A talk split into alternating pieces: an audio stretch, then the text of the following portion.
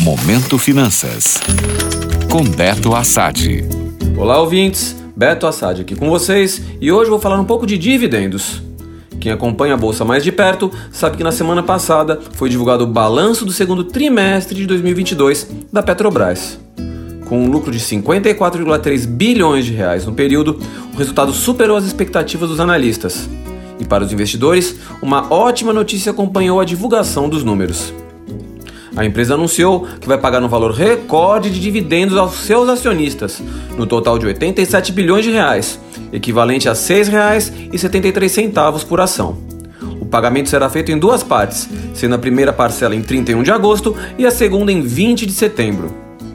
Se você é novato no mundo das ações e ficou triste em ouvir essa notícia porque não tem as ações da empresa e gostaria de receber esses dividendos, calma! Sempre que uma empresa divulga que vai pagar dividendos, ela estipula uma data de corte na qual o investidor precisa ter as ações da empresa para poder receber esses valores. Neste caso específico, terão direito aos dividendos os acionistas que tiverem as ações até o dia 11 de agosto. Ou seja, você precisa comprar as ações até o dia 11 se quiser ser agraciado com esse valor em sua conta. Se deixar para comprar no pregão seguinte, você não irá receber os valores, pois no dia 12 as ações já são negociadas com o valor dos dividendos descontados de sua cotação. Importante também ressaltar que não dá para saber se as ações vão subir ou cair até o dia 11 e depois disso.